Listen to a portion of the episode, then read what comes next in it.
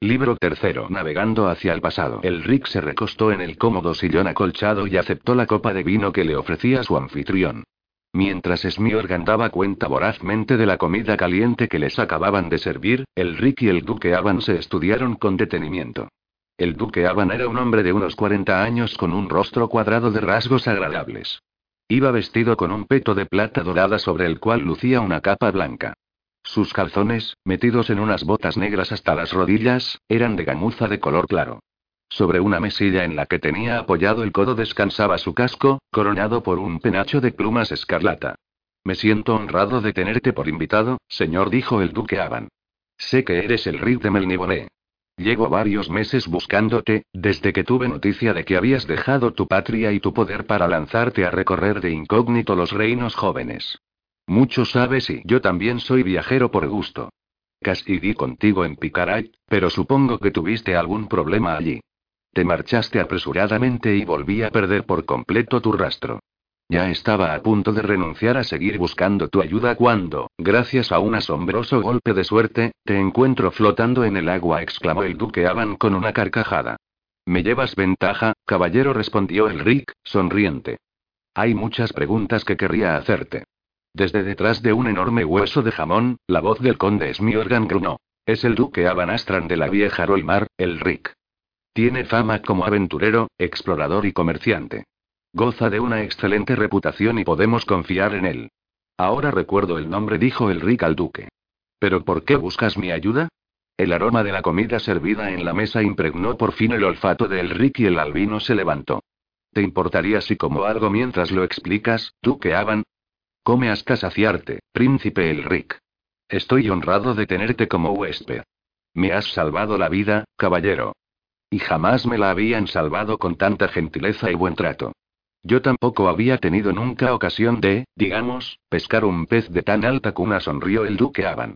Si fuera un hombre supersticioso, príncipe Elric, debería suponer que alguna fuerza extraña nos condujo a este encuentro. Prefiero considerarlo una mera coincidencia, replicó el albino mientras empezaba a comer. Y ahora, duque, dime en qué puedo ayudarte. Por favor, ten muy presente que no debes sentirte en deuda conmigo por el mero hecho de haber tenido la suerte de salvarte la vida, empezó a decir el duque Abanastran. Lo tendré. El duque Aban atusó las plumas del casco antes de continuar. Luego dijo. He explorado la mayor parte del mundo, como acertadamente dice el conde Smiorgan. He estado en Tumelnibone e incluso me he aventurado hacia el este, hasta el Uer y los reinos ignotos. He estado en Girn, donde vive la gente alada. He viajado hasta el borde del mundo y espero ir más allá algún día. Sin embargo, no he cruzado jamás el mar hirviente y solo conozco una pequeña extensión de costa del continente occidental, el continente que no tiene nombre. ¿Has estado en esa región en alguno de tus viajes, el Rick? El albino respondió con un gesto de negativa. Yo busco la observación de otras culturas y civilizaciones. Esa es la razón de mis viajes. Hasta el momento, no ha habido nada que me impulsara a ir a esa tierra. El continente está deshabitado en su mayor parte y, cuando aparece alguien, solo son tribus de salvajes, ¿no tengo razón? Eso nos han contado. ¿Tenéis acaso otras noticias al respecto? Ya sabrás que existen ciertas pruebas, dijo el duque Avan con voz pausada, de que tus antepasados procedían originariamente a ese continente y pruebas. replicó el Rick, simulando desinterés. Un puñado de leyendas, nada más. Una de esas leyendas habla de una ciudad más antigua que Inrir, la Soñada. Una ciudad que todavía existe en la densa jungla al oeste. El Rick recordó su conversación con el conde Saxifdan y sonrió para sí. ¿Te refieres a Arlinkrenaa? Sí.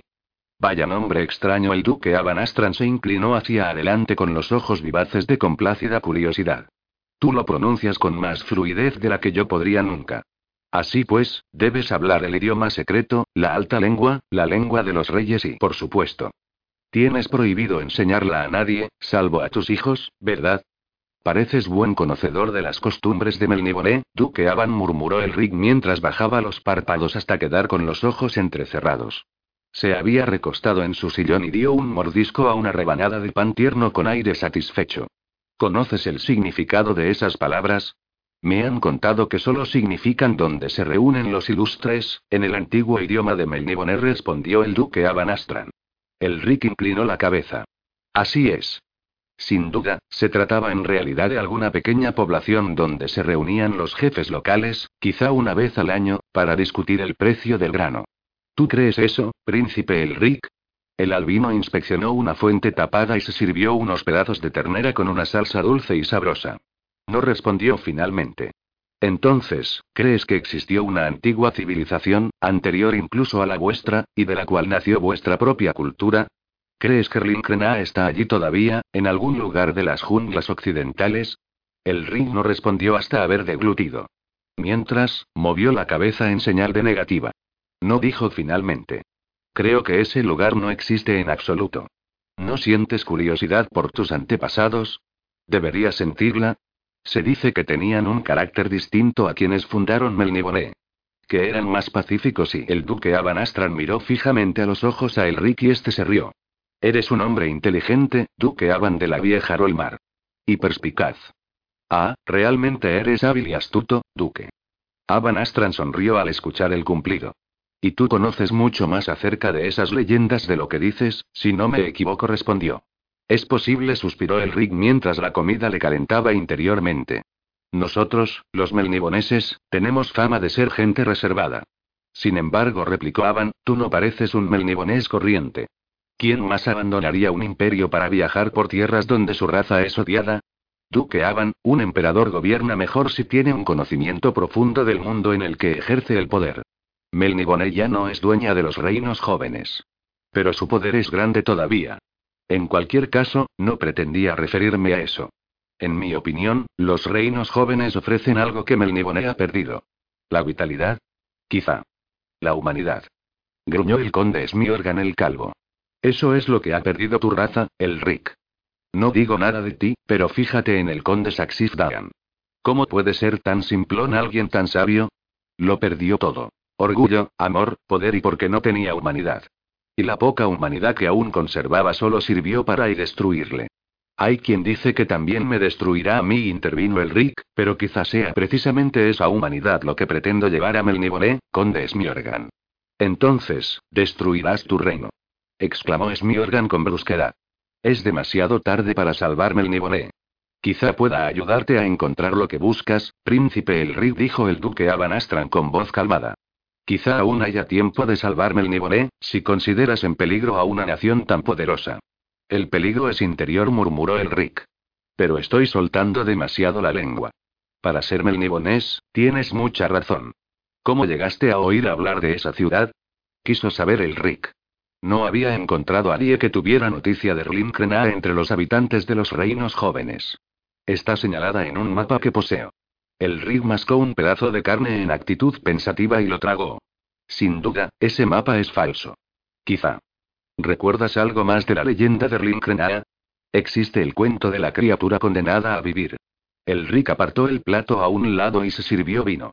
Se dice que la ciudad recibió ese nombre porque, en una ocasión, se reunieron allí los señores de los mundos superiores para decidir las reglas de la batalla cósmica. Las conversaciones fueron oídas por el único habitante de la ciudad que no había huido al presentarse los señores. Cuando estos le descubrieron, le condenaron a permanecer vivo para siempre, llevando constantemente en el recuerdo esa terrible certeza y también yo he oído esa historia, pero lo que me interesa de ella es que los habitantes de Relinkrenaa no regresaron jamás a su ciudad, sino que se encaminaron al norte y cruzaron el mar. Algunos llegaron a una isla que hoy conocemos como Isla del Hechicero y otros continuaron más allá, impulsados por una gran tormenta, hasta arribar a otra isla más extensa, habitada por dragones cuyo veneno hacía arder todo cuanto tocaba. Es decir, a Melniboné. Y ahora deseas comprobar la veracidad de ese cuento, ¿no? Ese interés tuyo, es el de un sabio investigador, en parte respondió el duque con una carcajada, pero mi principal interés por Linkrenaa es más materialista, pues vuestros antepasados dejaron abandonado un gran tesoro al huir de la ciudad. En concreto, abandonaron una imagen de Arioch, el señor del Kars. Una estatua monstruosa tallada en jade, cuyos ojos eran dos enormes gemas idénticas de un tipo desconocido en cualquier lugar de la Tierra. Dos joyas procedentes de otro plano de la existencia. Unas piedras preciosas que podrían revelar todos los secretos de los mundos superiores, del pasado y del futuro, de los innumerables planos del cosmos y todas las culturas tienen leyendas semejantes. Meras ilusiones, Duque Avan, eso es todo y... Pero los melniboneses tienen una cultura distinta a todas las demás. Los melniboneses no son verdaderos hombres, como bien sabes. Sus poderes son superiores, sus conocimientos son mucho más profundos y eso fue en otro tiempo, dijo el Rick, pero yo no poseo ese gran poder y esos conocimientos. Solo tengo una pequeña porción de ambos y yo no te busqué en Baxan y luego en Hadmar porque creyera que tú podías certificar los rumores que había escuchado. No crucé el mar hasta Filcar y luego hasta Argimiliar y, por último, hasta Picaray porque pensara que podrías confirmar al instante todo cuanto había llegado a mi oído. Te busqué porque consideré que eras el único hombre que querría acompañarme en un viaje que nos permitiera cerciorarnos de una vez por todas de la verdad o falsedad de todas esas leyendas. El Rick ladeó la cabeza y apuró su copa de vino. ¿No podías hacerlo tú solo? ¿Por qué ibas a desear mi compañía en la expedición? Por lo que he oído de ti, Duque Avan, no eres de los que necesitan ayuda en sus aventuras y es cierto que fui solo a Eluer cuando mis hombres me abandonaron en el erial de las lágrimas, reconoció el duque con una sonrisa. No está en mi naturaleza conocer el miedo físico. Sin embargo, he sobrevivido en mis viajes hasta hoy porque he demostrado suficiente previsión y cautela antes de iniciarlos. Ahora parece que debo afrontar peligros que no puedo prever. Incluso brujería, quizá. Y, dado que no deseaba tener tratos con magos y hechiceros ordinarios como esos engendros de Pantan, tú eras mi único recurso. Tú, como yo, buscas el conocimiento, príncipe Elric. De hecho, podría decirse que, de no haber sido por tu ansia de conocimientos, tu primo no habría intentado jamás usurpar el trono de Rubí de Melniboney. Ya basta de ese tema, le interrumpió el Rick con acritud. Hablemos de esa expedición. ¿Dónde está el mapa? ¿Me acompañarás? Muéstrame el mapa. El duque Aban extrajo un rollo de pergamino del bolsillo. Aquí lo tienes. ¿Dónde lo encontraste? En Melniboné. ¿Has estado allí recientemente? El Rick sintió crecer la ira dentro de sí. El duque Aban alzó una mano. Viajé allí con un grupo de comerciantes y pagué mucho por un extraño cofrecito que parecía haber sido sellado hacía una eternidad. Dentro del cofrecito encontré este mapa. Desenrolló el pergamino sobre la mesa. El Rick reconoció el estilo y la escritura. Era la antigua alta lengua de Melniboné. Era un mapa de parte del continente occidental y presentaba una extensión mucho mayor de la que había visto en cualquier otro plano de aquel territorio. Mostraba un gran río que serpenteaba hacia el interior cien millas o más. El río parecía fluir a través de una jungla y luego se dividía en dos corrientes que más adelante volvían a encontrarse. La isla de tierra así formada estaba marcada con un círculo negro. Junto al círculo, en la complicada escritura de la antigua Melniboné, aparecía el nombre de Rlin. El Rick inspeccionó detenidamente el pergamino. No parecía tratarse de una falsificación. ¿Esto es todo lo que has encontrado? preguntó. El rollo fue sellado y en el lacre llevaba incrustado esto, dijo el duque, entregándole algo a el Rick. El albino sostuvo el objeto en la palma de su mano. Era un pequeño rubí de un rojo tan intenso que, al principio, parecía negro. Sin embargo, cuando lo volvió hacia la luz vio una imagen en el centro del rubí y la reconoció. Frunció el ceño y, a continuación, miró a Abanastran. Acepto tu propuesta, duque. ¿Me permitirás guardar esto? ¿Sabes qué es? No, pero me gustaría descubrirlo. En algún rincón de mi mente hay un recuerdo que está bien, guárdalo. Yo conservaré el mapa. ¿Cuándo tenías previsto iniciar el viaje? Ya estamos navegando por la costa meridional del mar hirviente, le respondió el duque Aban con una risa irónica. Son pocos los que han regresado de ese océano, murmuró el Rick lacónicamente.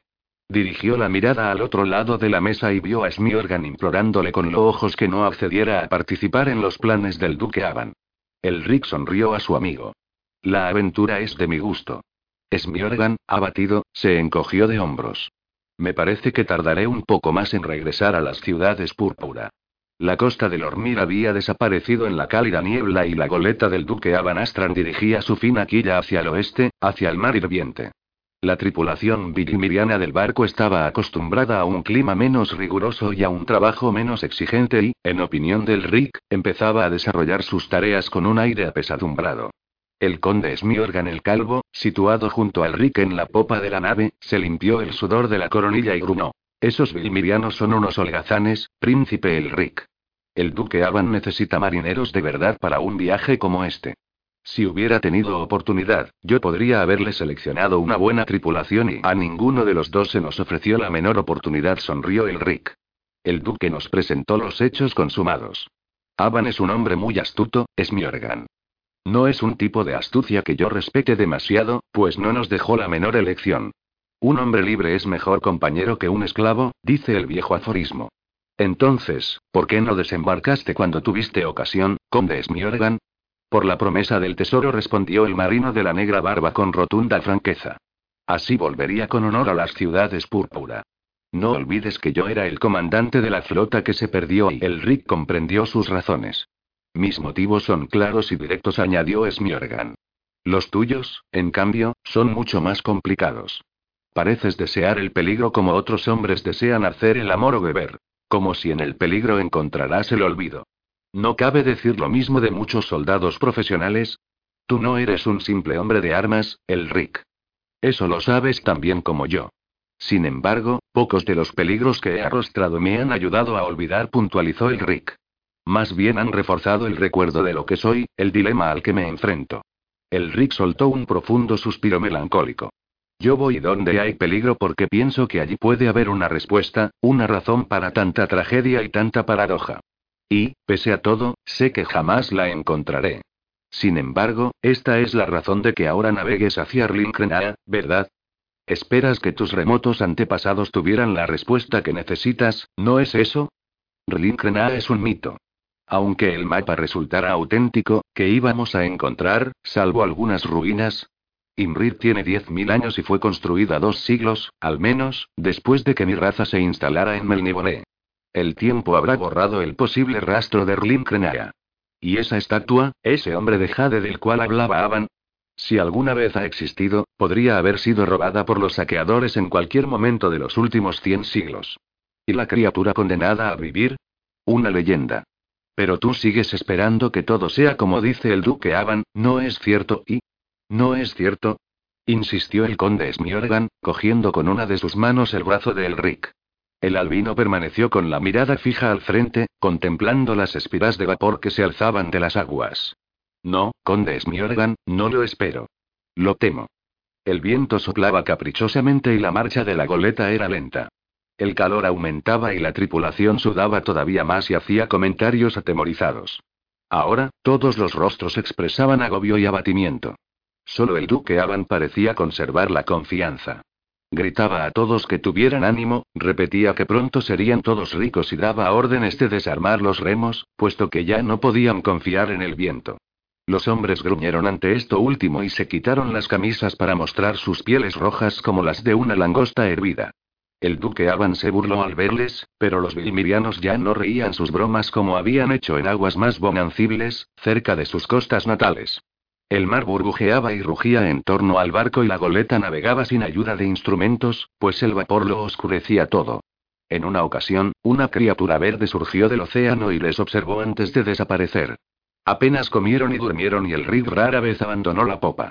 El conde Smiorgan soportaba el calor en silencio y el duque Avan, insensible al parecer a cualquier incomodidad, continuó recorriendo la embarcación animadamente, estimulando a sus hombres. El conde Smiorgan estaba fascinado con las aguas. Había oído hablar de ellas, pero jamás las había surcado. Esto es solo la zona más exterior de ese mar, el Rig murmuró, asombrado. Imagina cómo será el centro. Prefiero no hacerlo, sonrió el Rick. Incluso aquí donde estamos, temo que no pase otro día antes de que muramos cocidos en esta nave. El duque Avan, que pasaba por las proximidades, escuchó sus palabras y le dio unas palmadas en la espalda. Tonterías, príncipe Elric. Ese vapor es bueno para ti. No hay nada más saludable. El duque abrió los brazos con aparente placer. Limpia de tóxicos el organismo. El conde Smiorgan le dirigió una mirada colérica y el duque Avan se echó a reír. Alegra ese humor, conde Smiorgan. Según mis cartas, aunque no sean gran cosa, dentro de un par de días nos hallaremos cerca de las costas del continente occidental. Tal pensamiento no me eleva mucho los ánimos, respondió el conde Smiorgan. Sin embargo, contagiado del buen humor de Avan, esbozó una sonrisa. Poco tiempo después, el mar empezó a parecer menos frenético y el vapor empezó a dispersarse hasta que el calor se hizo más tolerable. por fin, salieron a un océano en calma bajo un brillante cielo azul en el que lucía un sol dorado rojizo. Con todo, tres hombres de la tripulación habían muerto en la travesía del mar hirviente y otros cuatro habían contraído una enfermedad que les provocaba fuertes toses e intensos temblores, y que les hacía lanzar grandes gritos en plena noche. Permanecieron durante un tiempo en una encalmada, pero, al fin, empezó a soplar una leve brisa que llenó las velas de la goleta y pronto avistaron tierra por primera vez. Era una isleta amarilla donde encontraron fruta y un manantial de agua dulce. En ella enterraron también a los tres hombres que habían sucumbido a la enfermedad del mal hirviente, pues los vilmirianos se habían negado a enterrarlos en el mar con el argumento de que los cuerpos se habrían estofado como la carne en la olla. Mientras la goleta permanecía anclada frente a la isla, el duque Aban llamó a Elric a su camarote y le mostró por segunda vez el antiguo mapa. La pálida luz del sol se filtraba por las portillas del camarote e iluminaba el viejo pergamino, realizado con el pellejo de algún animal extinguido mucho tiempo atrás, sobre el cual se inclinaban el Rick y el duque Aban Astran de la vieja Rolmar. Mira, dijo Aban, aquí está indicada la isla. La escala del mapa parece razonablemente ajustada. Tres días más y estaremos en la boca del río. El Rick asintió y añadió. Sin embargo, sería conveniente descansar un poco aquí hasta que hayamos recuperado todas nuestras fuerzas y haya mejorado la moral de la tripulación. Al fin y al cabo, debe de haber buenas razones para que los hombres hayan evitado las junglas del oeste a lo largo de los siglos. Hay salvajes, es cierto. Algunos dicen que ni siquiera son humanos. Sin embargo, tengo confianza de que podremos vencer esos peligros. Tengo mucha experiencia en recorrer territorios extraños, príncipe Elric. Pero tú mismo dijiste que temías otros peligros. Es cierto. Muy bien, haremos lo que tú propongas. El cuarto día empezó a soplar un viento fuerte del este y levaron ancla. La goleta saltó sobre las olas con solo la mitad del velamen y la tripulación consideró el hecho un buen presagio. Son unos estúpidos insensatos, comentó Smyorgan, ha sido a los aparejos de proa junto al Rick. Llegará un día en que desearán estar padeciendo las penalidades del mar hirviente, más soportables. Este viaje, el Rick, podría no ser de ningún provecho para nosotros aunque sigan intactas las riquezas de Rinkrenaya. Sin embargo, el Rick no respondió. Estaba perdido en unos pensamientos extraños, inusuales para él, pues recordaba su infancia, a su madre y su padre. Ellos habían sido los últimos verdaderos emperadores del brillante imperio. Orgullosos, indiferentes, crueles. Los dos habían esperado de él quizá por su extraño albinismo que restaurara las glorias de Melniboné. En lugar de ello, él había amenazado con destruir lo que quedaba de aquella gloria. Sus padres, igual que él, no habían tenido un lugar real en aquella nueva era de los reinos jóvenes. Sin embargo, se habían negado a reconocerlo. Este viaje al continente occidental, a la tierra de los antepasados, tenía un especial atractivo para él. Allí no habían surgido nuevas civilizaciones. Hasta donde él sabía, el continente había permanecido inalterado desde que Rlinkrenaa fuera abandonada.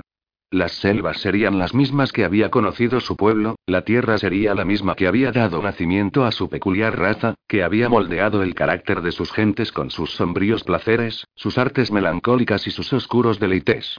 Habrían sentido sus antepasados la angustia de saber, la impotencia ante la comprensión de que la existencia no tenía objeto, propósito ni esperanza, era por ello que habían construido su civilización de aquella manera concreta, que habían desdeñado los valores espirituales, más plácidos, de los filósofos de la humanidad.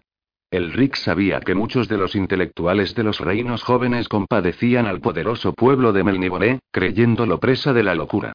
Pero si habían estado locos y habían impuesto al mundo una locura que había durado cien siglos, ¿qué les había hecho así? Quizá el secreto estaba finalmente en Rimkrenaya. No en forma tangible alguna, sino en el ambiente creado por las oscuras junglas y por los viejos y profundos ríos. Quizá allí, por fin, el Rick lograría sentirse en paz consigo mismo. Se pasó los dedos por el cabello blanco lechoso y en sus ojos carmesíes se reflejó una especie de angustia inocente. Quizá fuera el último de su estirpe, pero también era distinto de su raza. Smyorgan se equivocaba. El albino sabía que todo cuanto existía tenía su opuesto. En el peligro podía encontrar la paz. Y en cambio, naturalmente, en la paz estaba el peligro. Criatura imperfecta en un mundo imperfecto, siempre conocería la paradoja. Y por eso en la paradoja había siempre algo de verdad. Esa era la razón de que florecieran tanto los filósofos y adivinos. En un mundo perfecto no habría lugar para ellos. En un mundo imperfecto, los misterios no tenían nunca solución y por ello había siempre una gran diversidad de soluciones. En la mañana del tercer día fue avistada por fin la costa, y la goleta se adentró entre los bancos de arena del Gran Delta y ancló, por último, en la desembocadura del río oscuro y sin nombre. Cayó la tarde y el sol empezó a ponerse sobre el negro perfil de los árboles enormes. Un aroma intenso, antiguo, llegaba de la jungla y, bajo la luz del crepúsculo, se escuchaba el eco de las voces de extraños animales y de las aves. El Rick estaba impaciente por iniciar la búsqueda río arriba. El sueño jamás bien recibido le resultaba esta vez imposible de conciliar. Permaneció inmóvil en la cubierta, sin apenas parpadear y con el cerebro apenas activo, como si esperara a que algo le sucediera. Los rayos de sol bañaban su rostro y formaban negras sombras en la cubierta hasta que se hizo la oscuridad y la calma bajo la luna y las estrellas. Deseó que la jungla le absorbiera. Deseó ser uno con los árboles y los arbustos y los animales que merodeaban en ellos. Deseó que todos sus pensamientos desaparecieran. Aspiró el aire, intensamente perfumado, y llenó con él sus pulmones como si con ello solo pudiera convertirse en lo que deseaba ser en aquel momento. El zumbido de los insectos se convirtió en una voz, un murmullo que le llamaba al corazón de la selva ancestral. Y, sin embargo, no pudo moverse. No pudo responder. Por fin, el conde Smiorgan acudió a la cubierta y le tocó el hombro y le dijo algo y el Rick, pasivamente, bajó a su camarote y se envolvió en su capa y se acostó en su litera, escuchando todavía la voz de la jungla. Incluso el duque Aban parecía más circunspecto de lo habitual cuando, a la mañana siguiente, levaron el ancla y empezaron a remar contra la perezosa corriente. Había pocas aberturas en el follaje sobre sus cabezas y tenían la impresión de estar entrando en un enorme túnel sombrío, dejando atrás la luz del sol, con el mar. Unas plantas lustrosas se retorcían entre las lianas que colgaban de la cúpula vegetal y se enredaban en los mástiles de la nave al avanzar. Animales parecidos a ratas de largos brazos colgaban de las ramas y les observaban con grandes ojos vivarachos. El río formó una curva y el mar desapareció de la vista. Unos rayos de sol se filtraron hasta la cubierta bañándola de una luz de tinte verdoso. El Rick se sintió más alerta que nunca desde que había aceptado acompañar al duque Avan. Prestó suma atención a cada detalle de la jungla y del negro río, sobre el cual se movían enjambres de insectos como agitadas nubes de bruma y en cuyas aguas flotaban a la deriva capullos de flores como gotas de sangre sobre tinta. Por todas partes se oían crujidos, repentinos chasquidos, llamadas de animales y chapoteos causados por los peces o animales del río al cazar las presas asustadas por los remos de la nave, que cortaban el agua entre grandes masas de plantas acuáticas y hacían salir huyendo a las criaturas que se ocultaban en ellas. Los demás empezaron a quejarse de las picaduras de los insectos, pero el ring no fue molestado por estos, quizá porque ningún insecto debía desear su sangre deficiente. El duque Aban pasó junto a él en cubierta. El vilmariano le saludó dándose un golpe en la frente con la palma de la mano. Pareces más alegre, príncipe Elric.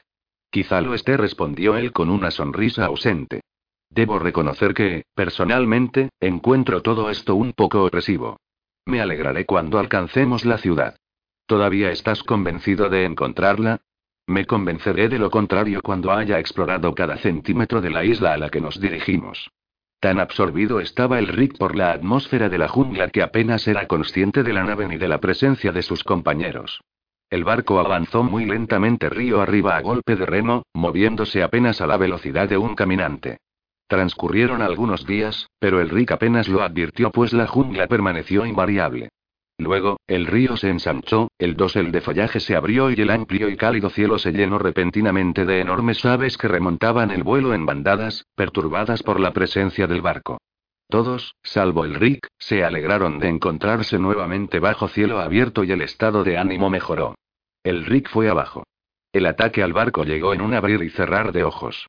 Se oyó una especie de silbido, un grito, y un marinero se agitó y cayó agarrado a un semicírculo gris muy delgado de algo que se le había clavado en el estómago. Una jarcía superior cayó sobre la cubierta con un crujido, arrastrando con ella la vela y el cordaje.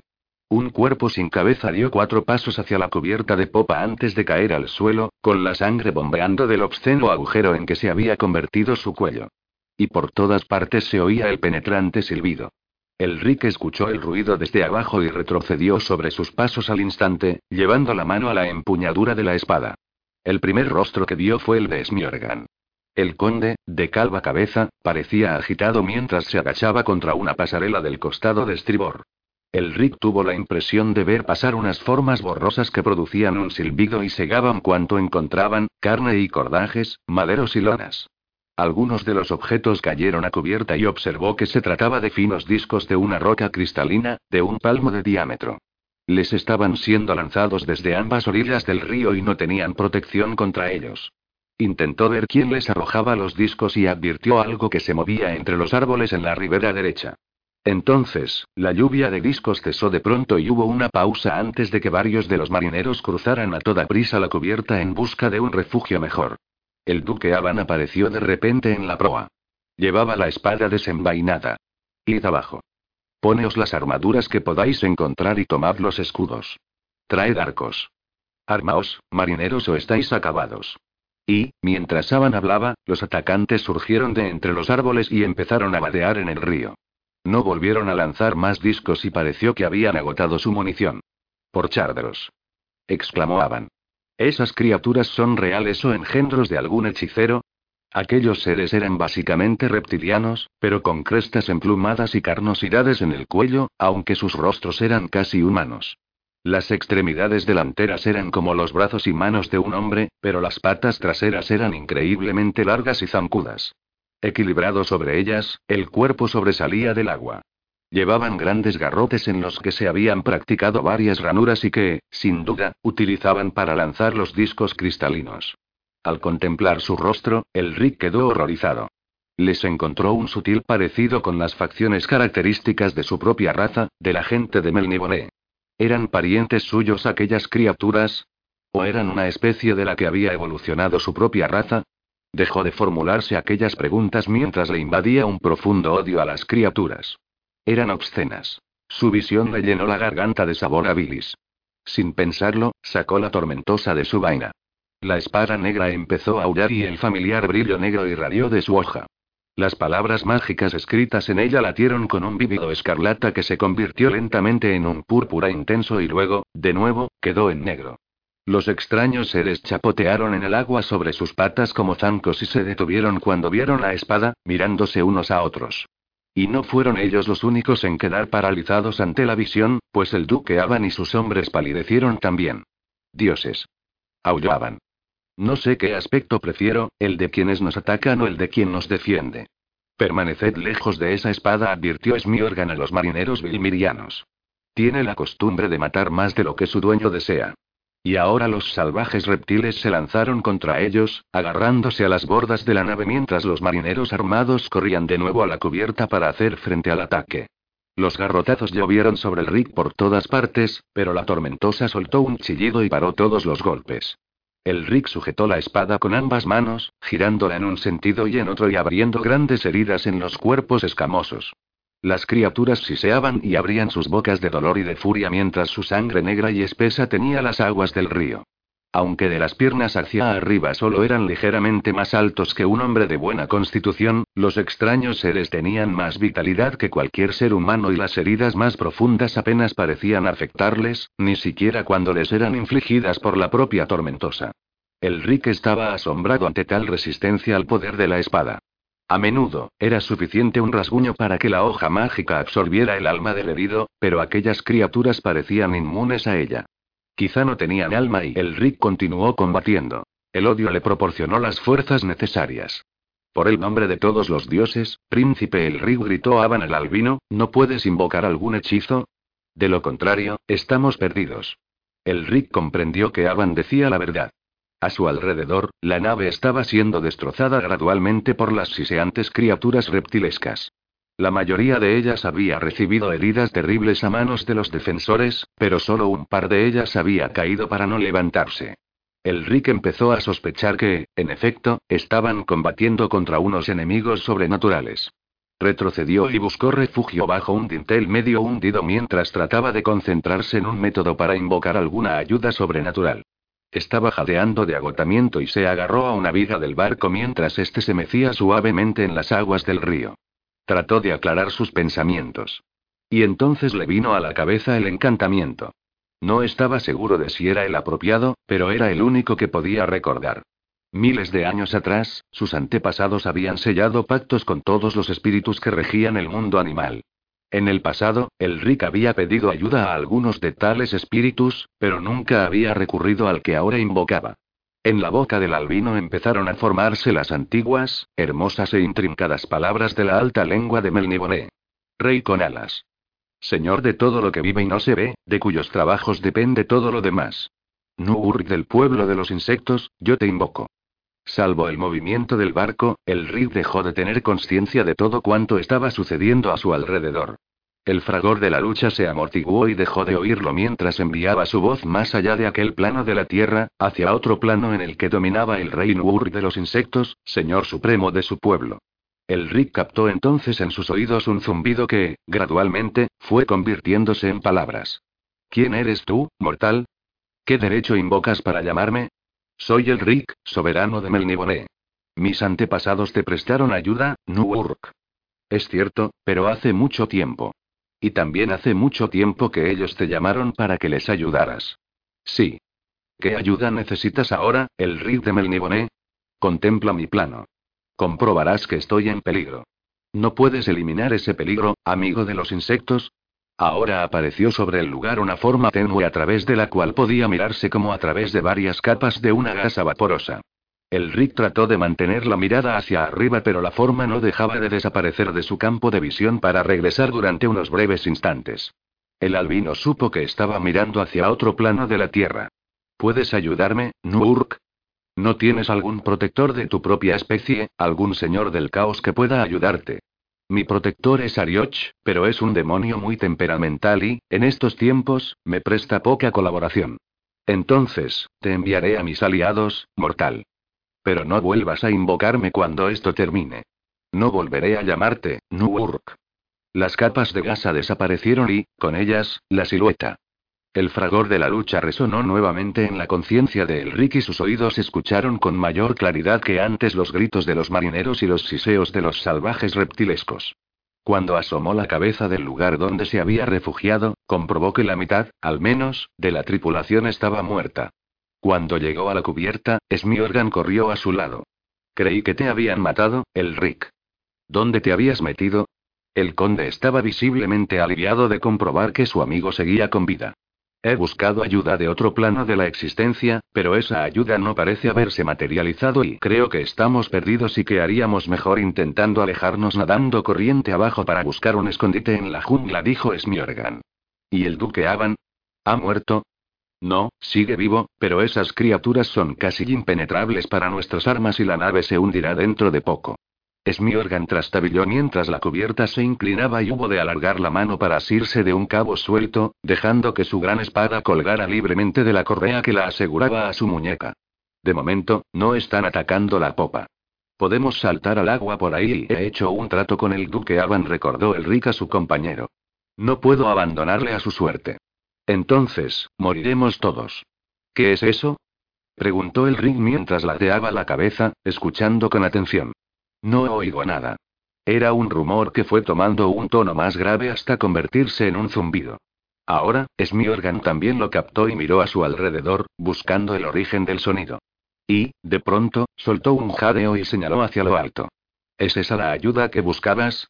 Era una nube inmensa, negra contra el cielo azul. De vez en cuando, el sol se reflejaba en ella con un destello deslumbrante de colores azul, verde o rojo. La nube avanzaba en espiral, descendiendo hacia el barco, y ambos bandos enmudecieron, contemplando el firmamento. Los seres voladores eran como enormes libélulas y el brillo y la exuberancia de su colorido resultaban sobrecogedores. Eran sus alas lo que causaba el zumbido, que ahora empezaba a incrementarse de volumen y a subir de tono mientras los insectos se aproximaban a toda velocidad.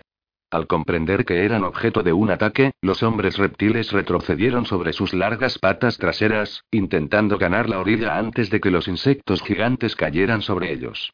Pero era demasiado tarde para huir. Las libélulas se abatieron sobre los salvajes hasta que no quedó rastro visible de sus cuerpos. Los siseos aumentaron y parecieron adquirir un tono de desesperación mientras los insectos inmovilizaban a sus víctimas en la superficie del agua y les infligían allí una muerte horrible. Quizá les picaban con los aguijones de sus colas, pero los marineros no pudieron comprobarlo desde el barco. A veces, una pata zancuda emergía de las aguas y se agitaba en el aire durante un instante.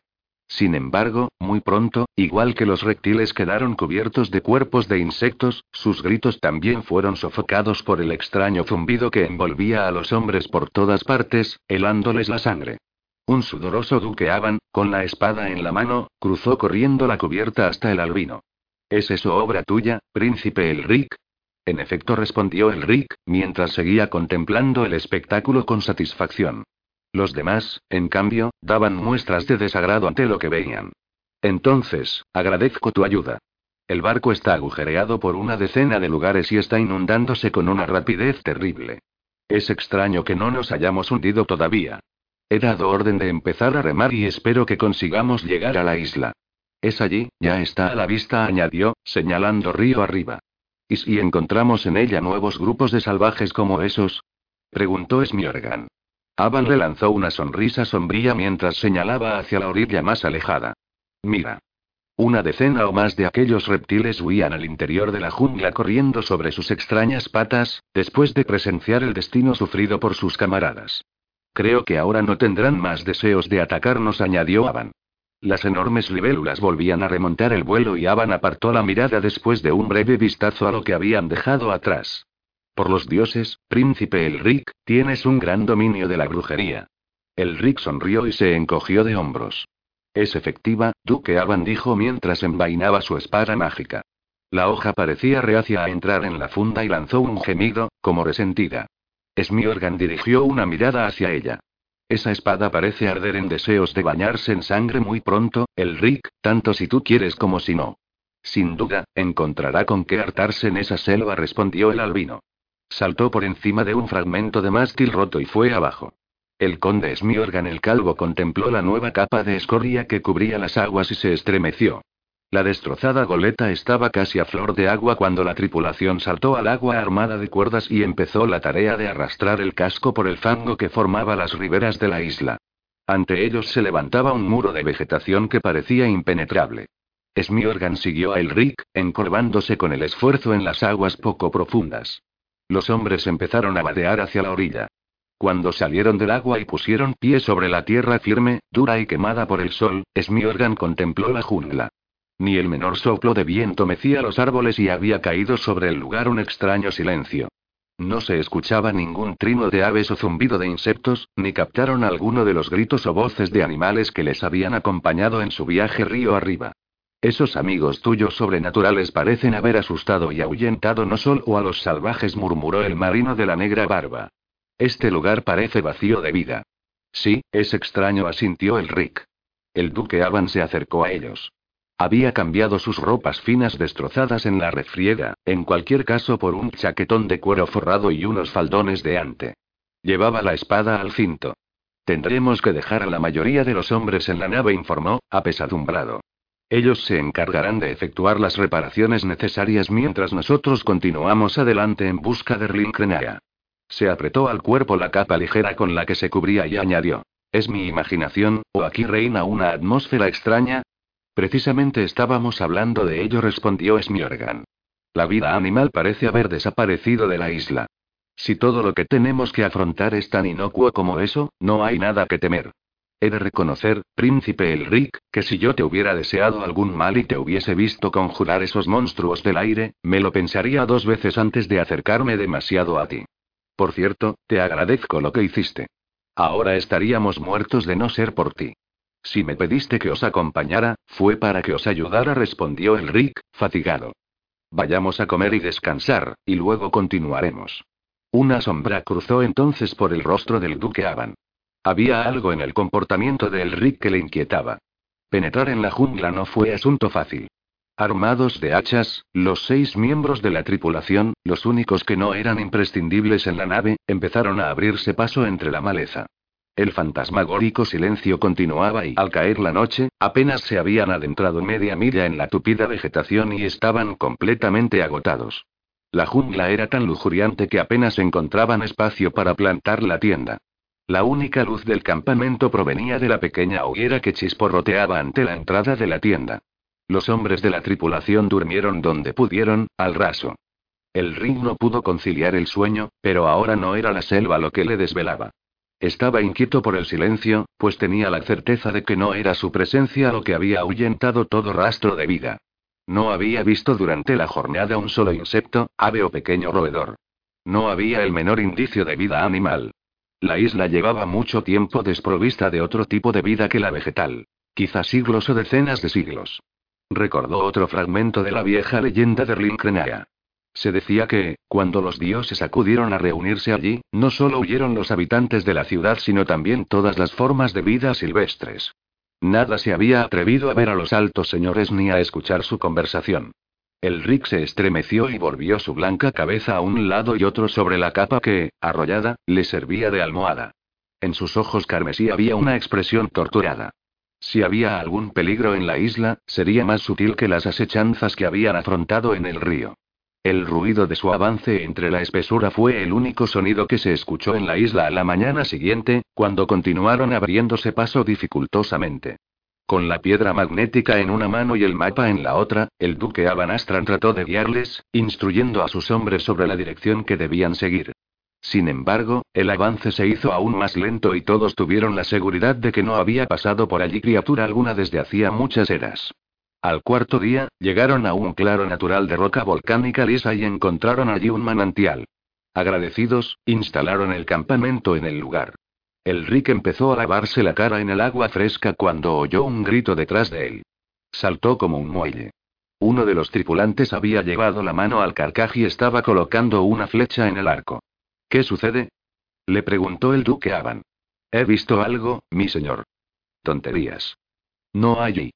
Allí. El hombre tensó la cuerda y lanzó el dardo hacia los terraplenes superiores de la jungla.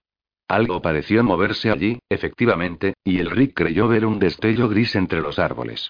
¿Viste qué tipo de criatura era? preguntó Smiorgan al hombre. No, señor. Al principio, temí que fueran esos reptiles otra vez. Están demasiado asustados para seguirnos tierra adentro en esta isla, le tranquilizó el duque Aban. Espero que aciertes, comentó Smiorgan con gesto nervioso. Entonces, ¿de qué podía tratarse? se preguntó el Rick. Yo, señor, y creo que era un hombre, balbució el marinero. ¿Un hombre? El Rick contempló los árboles con aire pensativo. ¿Te esperabas algo así, el Rick? preguntó Smiorgan. No estoy seguro y el duque Avan se encogió de hombros. Lo más probable es que haya sido la sombra de una nube al pasar sobre los árboles. Según mis cálculos, ya deberíamos haber alcanzado la ciudad. No pensarás, después de todo, que no existe. Dijo el Rick. Empieza a no importarme, príncipe el Rick. El duque se apoyó en el tronco de un árbol enorme y apartó a un lado una rama que le rozaba el rostro. Sin embargo, no hay nada más que hacer. El barco todavía no está listo para zarpar. Echó un vistazo a la espesura y añadió. No creí que llegara a echar en falta esos malditos insectos que nos mortificaban en el río y el hombre que había lanzado la flecha volvió a gritar de pronto. Allí. Le he visto. Es un hombre. Mientras los demás volvían la mirada hacia donde indicaba pero no conseguían descubrir nada, el duque Aban continuó apoyado en el tronco. No has visto nada, dijo. Aquí no hay nada que ver. El Rick se volvió hacia el duque. Dame el mapa y la piedra, Aban. Tengo la impresión de que sabré encontrar el camino. El vilmiriano se encogió de hombros con una expresión dubitativa en su rostro de facciones cuadradas y bien parecido. El duque entregó a Elric las dos cosas que le había pedido. Descansaron toda la noche y, a la mañana siguiente, continuaron el avance con el Rick abriendo la marcha. Y, a mediodía, emergieron de la jungla y contemplaron las ruinas de Linkrenaya. Entre las ruinas de la ciudad no crecía planta alguna. Las calles estaban resquebrajadas y los muros de las casas se habían derrumbado, pero no había hierbas floreciendo en las grietas y daba la impresión de que la población hubiera sido arrasada en tiempos muy recientes por algún colosal terremoto. Únicamente seguía intacta una estructura que se alzaba sobre las ruinas. Era una estatua gigantesca de jade blanco, gris y verde, la estatua de un joven desnudo con un rostro de belleza casi femenina que volvía sus ojos vacíos hacia el norte. Los ojos exclamó el duque Aban. Han desaparecido. Los demás no dijeron nada mientras contemplaban la estatua y las ruinas que la rodeaban. El lugar era bastante pequeño y los edificios tenían pocos elementos decorativos. Sus moradores parecían haber sido gentes sencillas y acomodadas, totalmente distintas de los melniboneses del brillante imperio. El Ring no podía creer que los habitantes de Relincrena hubieran sido sus antepasados. Parecían demasiado cuerdos y sanos. La estatua ya ha sido saqueada. Continuó el duque Aban. Nuestro maldito viaje ha sido en vano. ¿Realmente habías pensado que conseguirías arrancar de sus cuencas los ojos del hombre de Jade, mi señor? replicó el Rick con una carcajada. La estatua tenía la altura de cualquier torre de la ciudad soñada y su cabeza, por sí sola, debía medir aproximadamente lo que un edificio razonablemente grande. El duque Aban apretó los labios y se negó a continuar escuchando las palabras burlonas del Rick. Todavía puede que descubramos algo que compense nuestros esfuerzos, murmuró. Había otros tesoros en Rimkrenaya. Benigi abrió la marcha al interior de la ciudad. Era escasísimos los edificios que se conservaban en pie incluso parcialmente, pero, pese a todo, resultaban fascinantes aunque solo fuera por la especial calidad de sus materiales de construcción, distintos a todos los que habían visto en su vida los viajeros. Los colores eran numerosos pero desvaídos por el paso del tiempo. Rojos suaves, amarillos y azules se conjugaban para ofrecer combinaciones casi infinitas. El Rick alargó la mano para tocar una pared y se sorprendió ante el frío tacto del fino material. No era piedra, ni madera ni metal. ¿Era posible que hubiera sido traído de otro plano? Trató de hacerse una idea de cómo había sido la ciudad antes de que fuera abandonada. Las calles habían sido amplias, carecía de muralla exterior y las casas habían sido bajas y construidas con grandes jardines y huertos en torno. Si realmente se trataba del hogar original de su pueblo, ¿qué había sucedido para transformar a los pacíficos ciudadanos de Linkrena en los locos constructores de las extrañas torres de Inrir? El Rick había creído que podría encontrar una solución a algunos misterios en aquel lugar, pero, en vez de ello, se había encontrado con un nuevo misterio. Encogiéndose de hombros, se dijo que aquel parecía su eterno destino. Y, en aquel instante, el primer disco de cristal pasó zumbando junto a su cabeza y fue a estrellarse contra una pared en ruinas. El siguiente disco partió el cráneo de uno de los marineros y le produjo a Smiorgan un rasguño en la oreja antes de que el grupo consiguiera lanzarse al suelo y aplastarse contra el terreno. Esas criaturas son vengativas, dijo Avan con una tensa sonrisa. Se arriesgan mucho para hacernos pagar la muerte de sus camaradas. El terror se reflejaba en el rostro de todos los marineros y el miedo empezaba a asomar en los ojos del duque Avan. Nuevos discos se estrellaron en las proximidades, pero era evidente que el grupo, colocado tras unas ruinas, quedaba temporalmente a cubierto del ataque de los reptiles. Smiorgan tosió al tragar una nubécula de polvo blanco de las piedras.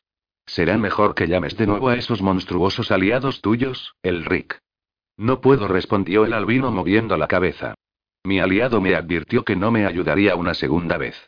Miró a su izquierda, donde aún se mantenían en pie las cuatro paredes de una casucha.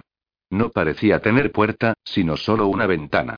Invoca algo entonces le conminó el conde Smiorgan con tono de urgencia. Lo que sea. No estoy seguro y, a continuación, el Reed rodó sobre sí mismo y, levantándose, corrió a toda prisa hacia el refugio y se lanzó por la ventana para aterrizar sobre un montón de ruinas que le produjeron rasguños en las manos y las rodillas. Se puso en pie tambaleándose. Pudo ver a lo lejos la enorme estatua ciega del dios que dominaba la ciudad. Se decía que era una imagen de Arioch, aunque no se parecía a ninguna de las imágenes en que el Rick había visto jamás manifestarse a su dios protector. Aquella presencia de Jade en Rimkrenaa, ¿era una protección para la ciudad, o más bien una amenaza? Oyó un grito. Se asomó por la abertura y vio que uno de los discos había alcanzado a un marinero, segándole el brazo por debajo del codo. Desenvainó la tormentosa y la levantó en dirección a la estatua de Jade. Arioch. Gritó. Arioch, ven en mi ayuda. Una luz negra surgió de la hoja y la espada empezó a cantar como si se uniera al encantamiento de Elric. Arioch. ¿Acudiría el demonio? Muchas veces, el protector de los reyes de Melniboné se negaba a materializarse, excusándose en que otros asuntos más urgentes le requerían. Asuntos relacionados con la eterna lucha entre el orden y el caos. Arioch. Hombre y espada estaban envueltos ahora en una oscura niebla palpitante y el rostro níveo de Elric se agitó, contorsionándose a imitación de las volutas de niebla. Arioch. Te ruego que me ayudes. Es Elric quien te invoca. Y una voz llegó entonces a sus oídos. Era una voz suave, ronroneante, juiciosa. Una voz cargada de ternura. Siento un especial afecto por ti, Elric. Te aprecio más que a cualquier mortal, pero no puedo ayudarte y todavía no. Y entonces, estamos condenados a perecer aquí. Gritó el Rick, desesperado. Tú puedes escapar a ese peligro. Huye por tu cuenta al bosque. Deja a los demás mientras puedas hacerlo. Tienes un destino que cumplir en otro lugar y en otro tiempo y no les abandonaré. Eres un estúpido, querido el Rick. Arioch, desde la fundación de Melnibone has ayudado a sus reyes. Auxilia ahora a su último monarca. No puedo dispersar mis energías. Se avecina un gran combate y me costaría mucho esfuerzo regresar a Arlinkrenaya. Huye ahora y te salvarás. Solo los demás morirán. Y, al instante siguiente, el señor del infierno había desaparecido. El Rick percibió la partida de su presencia. Frunció el ceño, rebuscó en el moral con los dedos e intentó recordar una frase que había escuchado en cierta ocasión. Poco a poco, envainó de nuevo la espada, que protestó una vez más. A continuación, se escuchó un ruido y Smiorgan apareció ante él, jadeando. Bueno, ¿está en camino alguna ayuda? Me temo que no respondió el Rick, sacudiendo la cabeza con gesto de desesperación. Una vez más, Arioch me ha rechazado. Una vez más, me ha hablado de un destino superior y de su necesidad de conservar las energías. Tus antepasados hubieran debido escoger como protector a un demonio más tratable. Nuestros amigos reptilianos están acercándose. Observa y Smiorgan señaló las afueras de la ciudad. Un grupo de aproximadamente una decena de criaturas de piernas como zancos avanzaba hacia ellos con los enormes garrotes preparados. Se escuchó el sonido de algo arrastrándose entre las piedras al otro lado de la pared y pronto apareció Avan al frente de sus hombres, que se colaron uno tras otro por la abertura de la ventana. El duque venía maldiciendo. Me temo que no tendremos ayuda, le comunicó el Rick. Entonces, los monstruos de ahí fuera sabían más que nosotros. Replicó el Miriano con una tétrica sonrisa. Así parece. Tendremos que procurar ocultarnos, dijo Smiorgan sin gran convicción. No sobreviviríamos a un enfrentamiento. El reducido grupo dejó la casa en ruinas e inició un cauteloso avance, palmo a palmo y aprovechando todo cuanto les podía servir de protección, desplazándose gradualmente hacia las inmediaciones del centro de la ciudad y hacia la estatua del hombre de Jade. Un brusco siseo a su espalda les indicó que los guerreros reptiles les habían localizado de nuevo, y otro vilmiriano cayó al suelo con un disco de cristal sobresaliéndole de la espalda. El grupo emprendió una desenfrenada carrera. Delante de los hombres se alzaba un edificio rojo de varios pisos que todavía conservaba el tejado. Adentro. Gritó el duque Aban. Con cierto alivio, los hombres corrieron sin titubear escalera arriba, subiendo unos gastados peldaños y atravesando una serie de polvorientos pasadizos hasta que se detuvieron a recobrar el aliento en una sala grande y lóbrega. La sala estaba completamente vacía y se filtraba un poco de luz por las grietas de la pared. Este lugar ha resistido mejor que los otros, comentó el duque Aban. Me pregunto cuál debía de ser su función. Era una fortaleza, quizá. Los habitantes de la ciudad no parecen haber sido una raza belicosa, apuntó Smiorgan. Sospecho que este edificio tenía otra función. Los tres marineros supervivientes dirigían temerosas miradas a su alrededor. Por su aspecto, se diría que hubieran preferido enfrentarse a los guerreros reptilescos del exterior. El Rick empezó a cruzar la estancia, pero se detuvo al observar algo pintado en la pared opuesta. Smiorgan también lo vio. ¿Qué es eso, amigo el Rick? El albino reconoció los símbolos escritos de la alta lengua de la vieja Melniboné, aunque eran sutilmente distintos a los que él había estudiado y le costó cierto tiempo descifrar su significado. ¿Entiendes lo que dice aquí, el Rick? murmuró el duque Avan, uniéndose a la pareja. Sí, aunque resulta bastante críptico. Pone. Si has venido a matarme, eres bien recibido. Si has venido sin los medios para despertar al hombre de Jade, márchate al instante. Me pregunto si ese mensaje irá dirigido a nosotros o se llevará aquí mucho tiempo, musitó el duque Avan. El Rick se encogió de hombros antes de responder.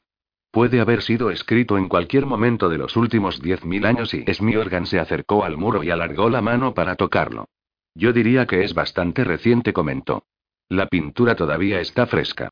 Eso significa que aún existen habitantes aquí, dijo el Rick frunciendo el ceño. ¿Por qué no se dejan ver? ¿No podrían ser esos reptiles de ahí fuera los moradores de Linkrenaa? Preguntó Avan. En las leyendas no dice en ningún momento que fueran seres humanos quienes huyeron de este lugar y a Elric se le nubló el rostro y, cuando ya se disponía a soltar una áspera réplica, intervino Smiorgan, interrumpiéndole. Quizá solo exista un habitante. ¿No es eso lo que estabas pensando, el Rick? La criatura condenada a vivir y los sentimientos expresados en el mensaje bien podrían ser los suyos y el Rick se llevó las manos al rostro y no respondió. Vamos, dijo Avan. No disponemos de tiempo para especular sobre leyendas. Cruzó la estancia y pasó otro dintel, desde el que arrancaba una escalera descendente. El Rick y Smiorgan le oyeron jadear cuando hubo llegado al fondo. El resto del grupo bajó hasta la posición del duque y vio que Avan se encontraba a la entrada de otra sala. Sin embargo, el suelo de esta se hallaba cubierto hasta la altura del tobillo de fragmentos de un material formado por finas láminas de una especie de metal que poseía la flexibilidad del pergamino. En torno a las paredes había miles de pequeños agujeros, dispuestos en hileras, cada uno de ellos con un carácter pintado encima. ¿Qué es eso? preguntó Smiorgan. El Rick se agachó y recogió uno de los fragmentos, que tenía grabado en su superficie la mitad de un carácter de la escritura melnibonesa. Era evidente que había habido un intento de borrar aquel signo. Era una biblioteca, murmuró el albino en voz baja. La biblioteca de mis antepasados. Alguien ha intentado destruirla. Esos rollos de escritura debían de ser prácticamente indestructibles, pero se aprecia el gran esfuerzo que se ha realizado para hacerlos indescifrables. Dio una patada a los fragmentos y añadió. Es evidente que nuestro amigo o amigos odian rotundamente los conocimientos. Muy evidente asintió Avan con amargura. Ah, ¿qué valor tendrían esos documentos para un sabio? Y ahora están todos destruidos. El Rick se encogió de hombros. Al diablo con los sabios. Su valor era más considerable para mí que para nadie. Smiorgan posó su mano en el hombro de su amigo, pero el Rick se lo sacudió de encima. Yo esperaba y murmuró el albino. Smiorgan respondió con un gesto de la cabeza. A juzgar por el ruido, esos reptiles nos han seguido al interior del edificio. Escucharon el sonido distante de unas pisadas extrañas en los pasadizos que habían dejado atrás. El reducido grupo avanzó con el menor ruido posible entre los rollos destruidos y cruzó la estancia hasta entrar en otro pasillo que ascendía con una acusada pendiente. Entonces, de pronto, se hizo visible la luz del día. El Rick se adelantó para efectuar un reconocimiento. El pasillo se ha derrumbado y, a juzgar por el aspecto, está bloqueado, informó. El techo ha cedido y quizá podamos escapar por el hueco. Continuaron ascendiendo entre las piedras caídas, lanzando preocupadas miradas a su espalda en busca de alguna señal de sus perseguidores. Por fin, salieron a la plaza central de la ciudad. A ambos lados de la plaza se encontraban los pies de la gran estatua que ahora alzaba su mole imponente por encima de sus cabezas. Directamente delante de ellos había dos extrañas construcciones que, al contrario del resto de edificios, seguían completamente intactas. Eran abovedadas, de planta poligonal y construidas con una sustancia cristalina tallada en facetas que descomponían los rayos del sol. Escucharon a los hombres reptiles avanzando dificultosamente pasillo arriba. Buscaremos un refugio en la más cercana de esas edificaciones, dijo el Rick al tiempo que iniciaba la carrera, abriendo la marcha. Los demás le siguieron por la abertura, de forma irregular, situada en la base del edificio abovedado. Sin embargo, una vez en el interior, los hombres vacilaron, protegiéndose los ojos y parpadeando sin cesar mientras intentaban el camino. Es un laberinto de espejos. exclamó Smiorgan con un jadeo. Por los dioses, nunca había visto uno igual. ¿Cuál debe ser su propósito? Desde donde estaban, parecían partir corredores en todas direcciones y pero era posible que solo fueran reflejos del que ahora recorrían. Con suma cautela, el Rick empezó a adentrarse en el laberinto con los otros cinco siguiéndole muy cerca. Esto me huele a brujería, murmuró Smiorgan mientras avanzaban. ¿No habremos sido atraídos a una trampa? El Rick sacó la espada y esta murmuró suave, casi quejumbrosamente. Todo cambió de pronto y las formas de sus compañeros se hicieron borrosas. Es mi. Duque Avan. Escuchó un murmullo de voces, pero no eran las de sus amigos. Conde es mi órgano. Pero el barbudo señor del mar se desvaneció al instante y el Rick se encontró solo. Se volvió y un muro de resplandor rojo le hirió los ojos y le cegó. Gritó y su voz se transformó en un gemido desmayado, como si se burlara de él. Intentó moverse pero no pudo decir si permanecía en el mismo lugar o si caminaba una decena de millas. Ahora tenía a alguien a unos pasos, aparentemente difuminado por una pantalla de gemas transparentes multicolores. Se adelantó y amagó un intento de apartar la cortina, pero ésta se desvaneció y el Rick se detuvo al instante. Ante él había un rostro vencido por un dolor infinito. Y el rostro era el suyo, salvo que la tez era de color normal y el cabello, negro. ¿Quién eres tú? Dijo el Rick en voz apagada. He tenido muchos nombres. Uno es Elecos. He sido muchos hombres. Quizás soy todos los hombres. Pero eres igual que yo. Soy tú. No. En los ojos del fantasma había lágrimas mientras contemplaba al Rick con expresión de pena. No llores por mí. Rugió el Rick. No necesito tu compasión. Quizá lloro por mí mismo, pues conozco nuestro destino. ¿Y cuál es? No lo comprenderías. Dímelo. Pregúntalo a nuestros dioses. El Rick levantó la espada y exclamó, furioso. No. Me lo dirás tú, y ahora mismo. Y el fantasma se desvaneció. El Rick notó un escalofrío.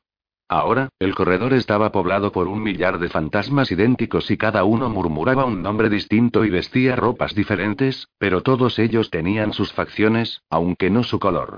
Marchaos. Gritó. Oh, dioses. ¿Qué lugar es este? Y, obedeciendo a su orden, los fantasmas desaparecieron. El Rick, el albino se volvió con la espada preparada, pero era el duque Abanastran, de la vieja Rolmar, quien se acarició el rostro con unos dedos temblorosos, aunque logró pronunciar con voz reposada. Debo decirte que creo estar perdiendo la cordura, príncipe el Ricky. ¿Qué has visto? Muchas cosas. No sé describirlas. ¿Dónde están Smiorgan y los demás? Sin duda, habrán ido cada uno por su lado, como nos sucedió a nosotros. El Rick alzó la tormentosa y descargó su filo contra un muro de cristal. La espada negra murmuró, pero la pared solo cambió de posición. Sin embargo, a través de una grieta, el Rick alcanzó a ver la luz normal del día. Vamos, Duque Avani. Podemos escapar por ahí. Avan, aturdido, le siguió y ambos salieron del laberinto de cristal y se encontraron en la plaza central de Rlinkrenaya. Pero ahora había ruidos. Carros y carretas llenaban la plaza. En un lado había montados unos puestos de venta. La gente deambulaba pacíficamente y el hombre de Jade no dominaba el cielo sobre la ciudad. En la plaza no había ninguna estatua del hombre de Jade. El rico observó los rostros. Tenían las facciones del pueblo de Melniboné, aunque había algo diferente que, al principio, fue incapaz de concretar. Más adelante, reconoció por fin de qué se trataba. Era la tranquilidad. El albino extendió el brazo para tocar a uno de aquellos hombres. Dime, amigo, ¿qué año y? Pero el hombre no le oyó y continuó su camino. El Rick intentó detener a varios de los paseantes, pero ninguno pareció verle o oírle. ¿Cómo pudieron perder esa paz? preguntó el duque Avan, admirado. ¿Cómo se convirtieron en gente como vosotros, el Rick de Melniboné? El albino soltó un gruñido por lo bajo mientras se volvía bruscamente y se enfrentaba al Vilmiriano. Cállate. Quizá todo esto es una mera ilusión, añadió Avan con un encogimiento de hombros. Quizá murmuró el Rick con abatimiento, pero estoy seguro de que así fue su vida y hasta que llegaron los altos señores. ¿Culpas, pues, a los dioses? Culpo a la desesperación que trajeron. Te comprendo, asintió el duque Avan con gravedad. Después, se volvió hacia el gran cristal y escuchó atentamente. ¿Oyes esa voz, príncipe el Rick? ¿Qué está diciendo? El Rick escuchó la voz. Parecía provenir del cristal y hablaba en la antigua lengua de Melniboné, aunque con un acento extraño. Por aquí decía. Por aquí. No me gusta la idea de volver ahí, protestó el Rick, haciendo una pausa. ¿Qué opción nos queda? replicó Avan. Ambos se adentraron juntos por la abertura. De nuevo, se hallaban en el laberinto que tanto podía ser un pasillo como muchos, y la voz se oyó más clara. Dad dos pasos a la derecha, les indicó. ¿Qué era eso? Preguntó Avan, volviéndose hacia el Rick. El albino se lo explicó. ¿Debemos obedecer? Continuó Avan. Sí respondió el albino con aire de resignación. Dieron dos pasos a la derecha. Ahora, cuatro pasos a la izquierda, dijo la voz. Dieron cuatro pasos a la izquierda. Ahora, uno adelante.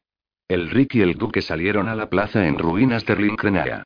Smiorgan y uno de los marineros vilmirianos se encontraban allí. ¿Dónde están los demás? Preguntó Avan. Pregúntale a él, respondió Smiorgan con aire abatido mientras hacía un gesto con la espada en la diestra. Contemplaron al hombre, que era albino o leproso. Estaba completamente desnudo y tenía un notable parecido con el Rick. Al principio, el Rick pensó que se trataba de otro fantasma, pero luego observó que también había diferencias entre sus respectivos rostros. Al hombre le salía algo del costado, justo por encima de la tercera costilla. Con un estremecimiento, el Rig reconoció el objeto como el asta rota de una flecha vilmiriana. El extraño individuo desnudo asintió. Sí, la flecha ha alcanzado su objetivo, pero no ha podido matarme porque soy Josué Crane Reir y te crees la criatura condenada a vivir y... murmuró el Rick. Lo soy, replicó el hombre con una sonrisa amarga. ¿Crees que pretendo engañarte? El Rick echó un vistazo al asta de la flecha y luego efectuó un gesto de negativa con la cabeza. ¿Tienes diez mil años de edad? preguntó Avan, contemplándole. ¿Qué ha dicho? Quiso saber Josué Crane Reir. El Rick tradujo la pregunta. ¿Todo este tiempo ha transcurrido? El hombre suspiró. Luego, contempló a Elric con mirada profunda e inquisitiva. ¿Eres de mi raza? preguntó finalmente. Así parece. ¿De qué familia? De la estirpe real. Entonces, finalmente has acudido. Yo también soy de tu estirpe. Te creo. Advertí que los Olab te buscaban. ¿Los Olabi? Esos seres primitivos de los discos y los garrotes.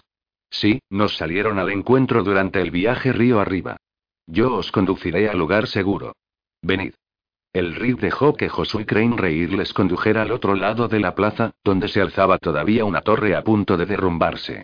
El hombre levantó entonces una losa y les mostró unos peldaños que descendían hacia la oscuridad.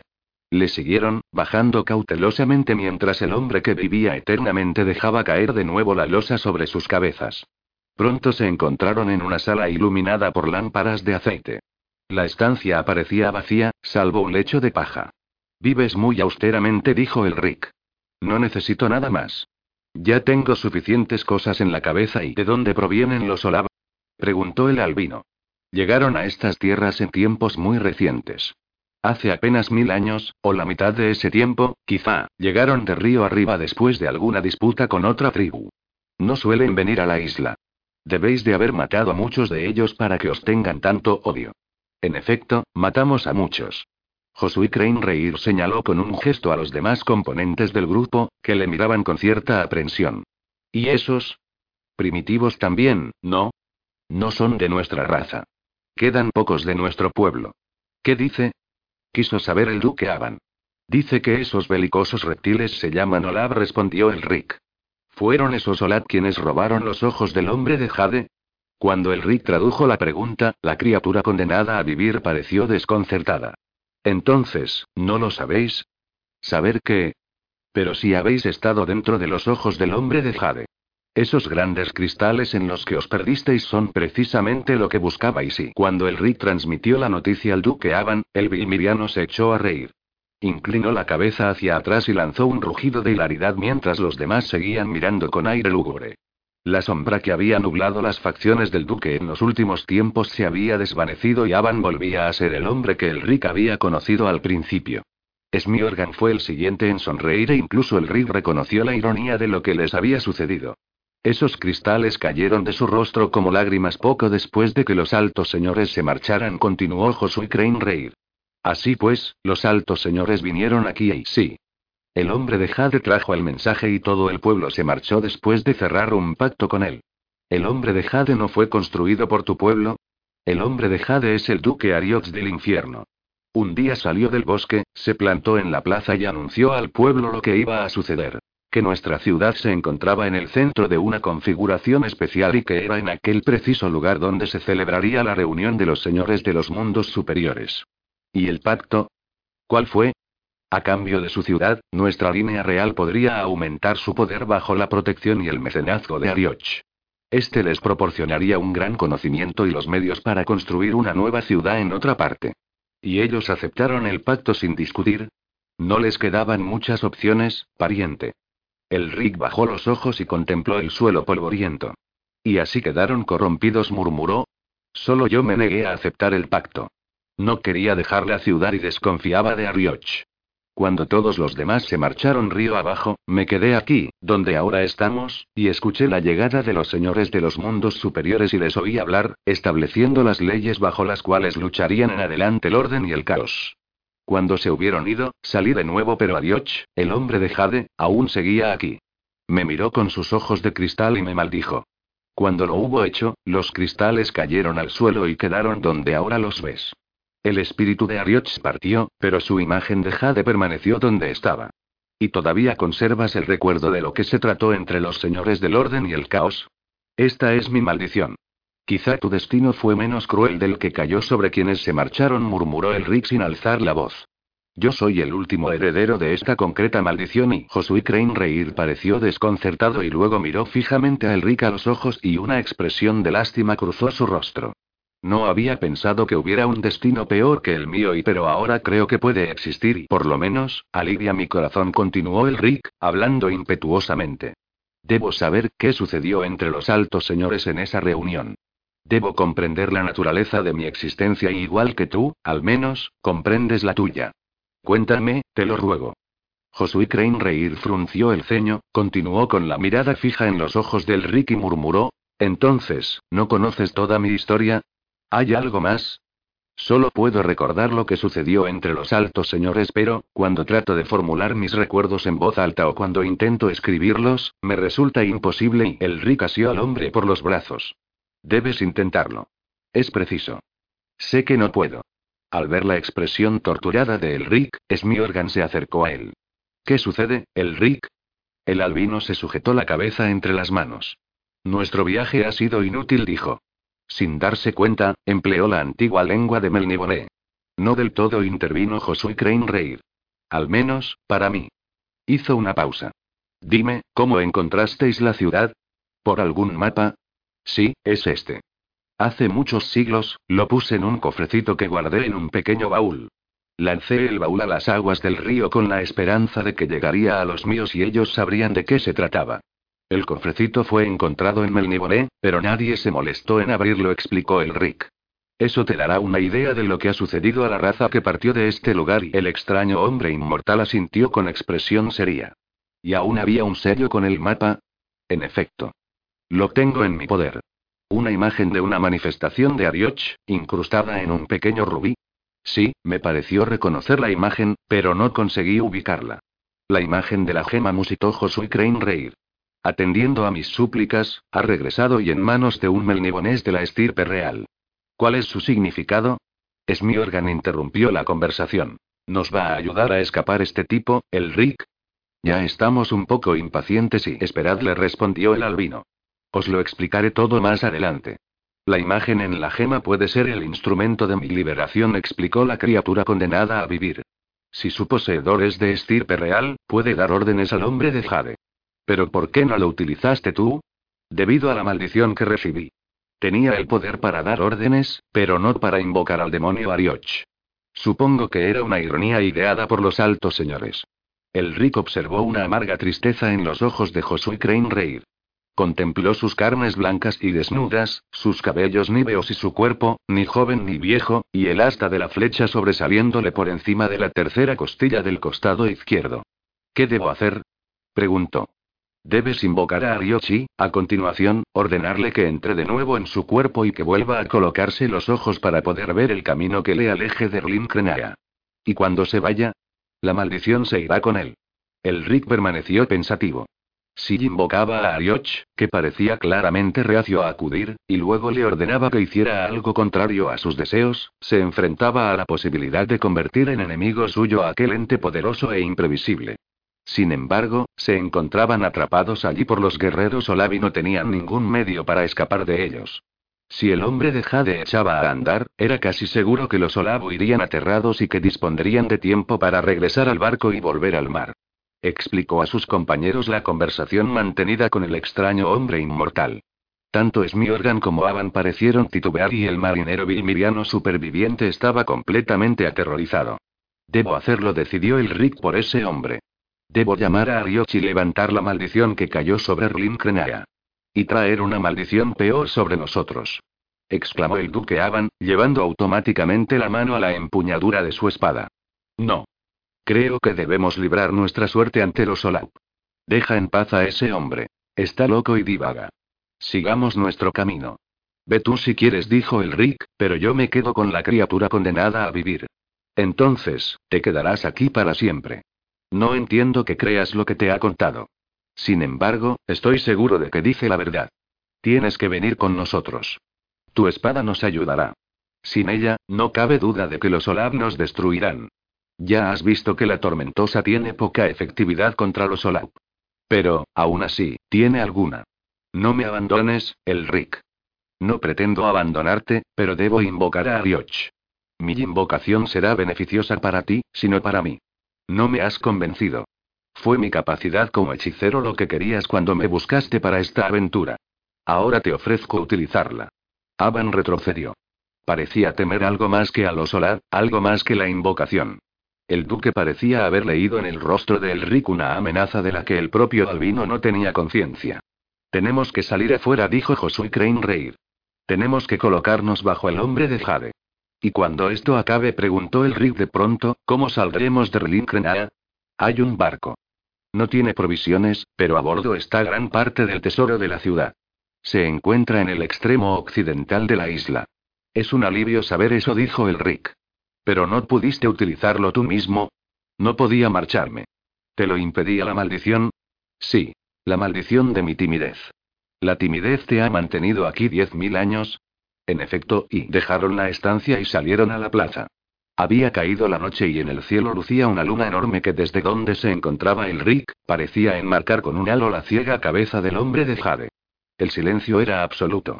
El Rick sacó del bolsillo la imagen en la gema y la sostuvo entre los dedos pulgar e índice de la mano izquierda. Con la derecha, desenvainó la tormentosa. Avan, Smiorgan y el marinero Vilmiriano se apartaron. El Rick contempló las enormes piernas de Jade, los genitales, el torso, los brazos, la cabeza y luego, levantó la espada con ambas manos y gritó: Arioch. La voz de la tormentosa casi ahogó la suya. La espada se agitó entre sus manos, amenazando con soltarse de ellas mientras lanzaba un penetrante aullido. Arioch. Lo único que vieron ahora los presentes fue la espada radiante y pulsante, las manos y el rostro níveos del albino y sus ojos carmesíes brillando en la oscuridad. Arioch. Y entonces llegó a los oídos del Rick una voz que no era la de Arioch, y le pareció que la espada le hablaba. El Rick, Arioch debe tener sangre y almas. Sangre y almas, mi señor y. No. Estos hombres son mis amigos y los Olab no sufren daño cuando les hiere la tormentosa.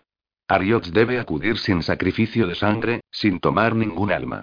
Solo la sangre y las almas pueden asegurar su presencia. Dijo una voz, más clara ahora. Tenía un tono sardónico y parecía surgir de detrás del Rick. Este se volvió, pero no encontró a nadie allí. El albino observó el rostro nervioso del duque Albany, mientras sus ojos se clavaban en el semblante del vilmiriano, la espada se agitó entre las manos del Rick como si quisiera saltar sobre el duque. No. gritó el Rick. Detente. Pero la tormentosa no se tranquilizó hasta que hubo penetrado profundamente en el corazón del duque Albany y hubo saciado su sed. El marinero que le acompañaba se quedó paralizado viendo morir a su amo. El duque Aban se retorció en el suelo. El Rick. ¿Qué traición así? Ah, no. Gritó. Piedad, mi alma y se agitó, presa de intensos temblores. Finalmente, cayó muerto. El Rick extrajo la espada y la descargó sobre el marinero cuando éste corrió en ayuda de su amo. El albino segó esa nueva vida sin pensárselo. Ahora, Arioch ya tiene su sangre y sus almas, dijo fríamente. Que aparezca Arioch. Smiorgan y la criatura condenada a vivir se habían retirado a un lado y contemplaron horrorizados al poseído el Rick, cuyo rostro albino reflejaba una profunda crueldad. Que aparezca Arioch. Aquí estoy, el Rick. El melnibonés se volvió y vio algo entre las sombras de las piernas de la estatua, una sombra dentro de otra sombra. Arioch, ahora debes volver a esa representación en Jade y hacer que se marche para siempre de Rlinkrenaya. No lo haré de buen grado, el Rick. Entonces, tendré que ordenártelo, Duque Arioch. ¿Ordenármelo? Solo aquel que posee la imagen en la gema puede dar órdenes a Arioch y, aún teniéndola, solo puede darlas una vez. La imagen en la gema está en mi poder. Compruébalo. El Rick sostuvo en alto el pequeño sello. La sombra dentro de otra sombra se agitó durante unos instantes, como encolerizada. Si obedezco tu orden, se pondrá en acción una cadena de acontecimientos que quizá no desees, dijo Arioch, hablando de pronto en bajo melnibonés como si con ello quisiera dar más solemnidad a sus palabras. Que así sea. Te ordeno entrar en la estatua del hombre de Jade y recoger sus ojos para que pueda caminar de nuevo.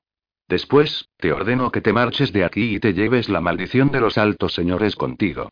Cuando el hombre de Jade deje de guardar el lugar donde se reunieron los altos señores, replicó Arioch, la gran lucha que se libra en los mundos superiores empezará también en este plano. Yo te lo ordeno, Arioch. Entra en el hombre de Jade. Eres una criatura obstinada, el Rick. Entra. El Rick levantó la tormentosa, que parecía cantar con monstruosa alegría y que, en aquel instante, tenía aspecto de ser más poderosa que el propio Arioch, más poderosa que todos los dioses de los mundos superiores. El terreno vibró. En torno a la silueta de la gran estatua ardieron de pronto unas llamas mientras la sombra dentro de otra sombra desaparecía. Y el hombre de Jade se movió. Su enorme masa se inclinó ante el Rick, sus manos se extendieron más allá del albino y buscaron a tientas los dos cristales que yacían en el suelo. Cuando los encontró, tomó uno con cada mano y los colocó de nuevo en el lugar que les correspondía. El Rick se retiró tambaleante al rincón opuesto de la plaza, donde Smiorgan y Josué Crane Reir ya estaban acurrucados, presas de un profundo terror. Una luz intensísima surgía ahora de los ojos del hombre de Jade y los labios de la estatua se entreabrieron. Ya está, el Rick. Dijo una voz imponente. Josué Crane Reir rompió en sollozos. Entonces, márchate ya, Arioch. Me voy.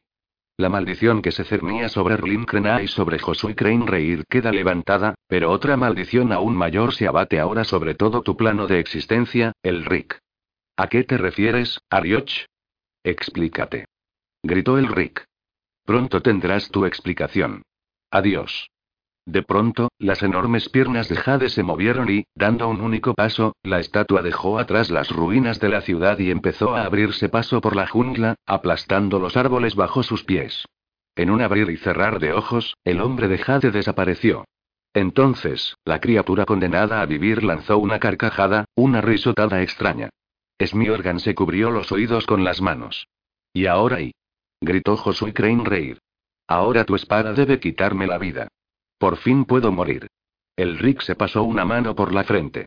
Apenas había tenido conciencia de los acontecimientos que acababan de producirse. No. exclamó, desconcertado.